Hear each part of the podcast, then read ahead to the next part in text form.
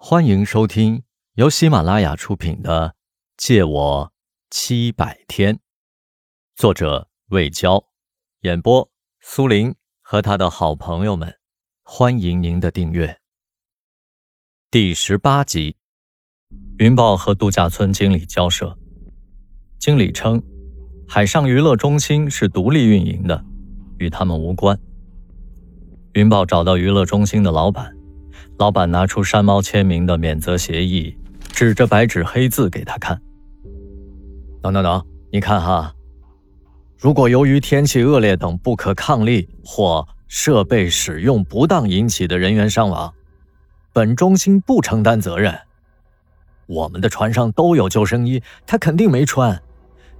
水性好的人都有侥幸心理嘛？哎，我多句嘴，你朋友出来旅行。为什么不买保险呢？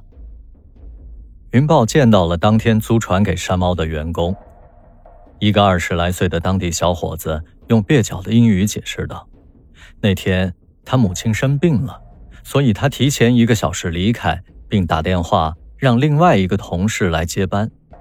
结果那个同事没来，他现在已辞职不见了。直到夜晚天气骤变。”娱乐中心暂停营业，才发现少了一只皮划艇。云豹看到租船的记录本上登记的时间是十七日下午四点半，租用两小时。而第二天早上五点，他们才开始报警。最宝贵的营救时间已经错过了。云豹痛心疾首，他不是来找他们要钱的，此时钱毫无意义。一条鲜活的生命不见了，却没有人为自己的疏忽而道歉。第六天，警方宣布停止搜救。山猫的父亲只带着儿子那件衬衫返回了北京。云豹召集乐队的成员和如燕赶来为山猫做头七。他不愿意承认这是一场海边的葬礼，而是称为祷告的仪式。云豹发呆的功夫，圣婴狼吞虎咽的扒完了一碗椰浆饭。他抬头问道：“剑鱼知道这事吗？”我发微信给他了，半晌他只回了一个字：“哦。”哼，去他妈的，心让狗吃了。当初他离开乐队，山猫都郁闷了好久。他不说话呀，也不能代表什么。他现在人不在这儿。也不代表他就忘了。切！我说你们这些打鼓的，心比鼓槌还硬呢。山猫尸骨未寒，你就急着散伙？咱就别自欺欺人了。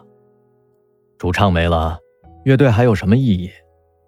何况大家聚在一起，就会想起山猫，这心里面不是滋味啊。咱们还是散了吧。如燕赶紧端来一碟小鱼干。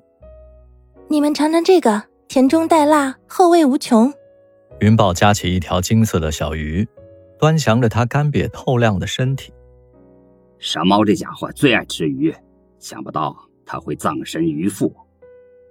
在同一时刻，大家都停了下来，安静的只听到风的声音。淡淡的云，安静的海，白色的渡轮平缓行驶。很快抵达了新加坡的丹纳美拉码头。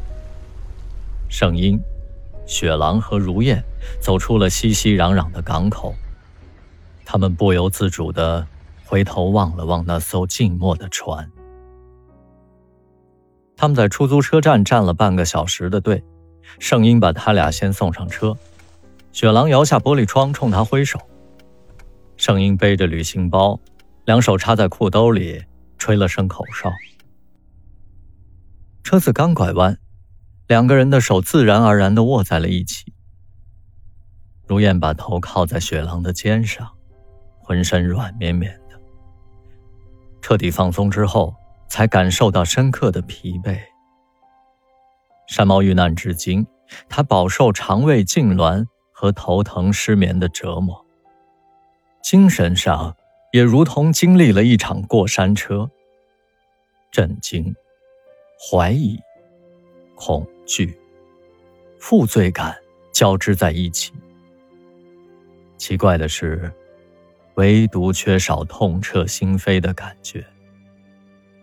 他不敢想，却又不断在想一个问题：自己是否依然爱着他？本集播讲完毕，收藏、订阅不迷路，下集精彩继续。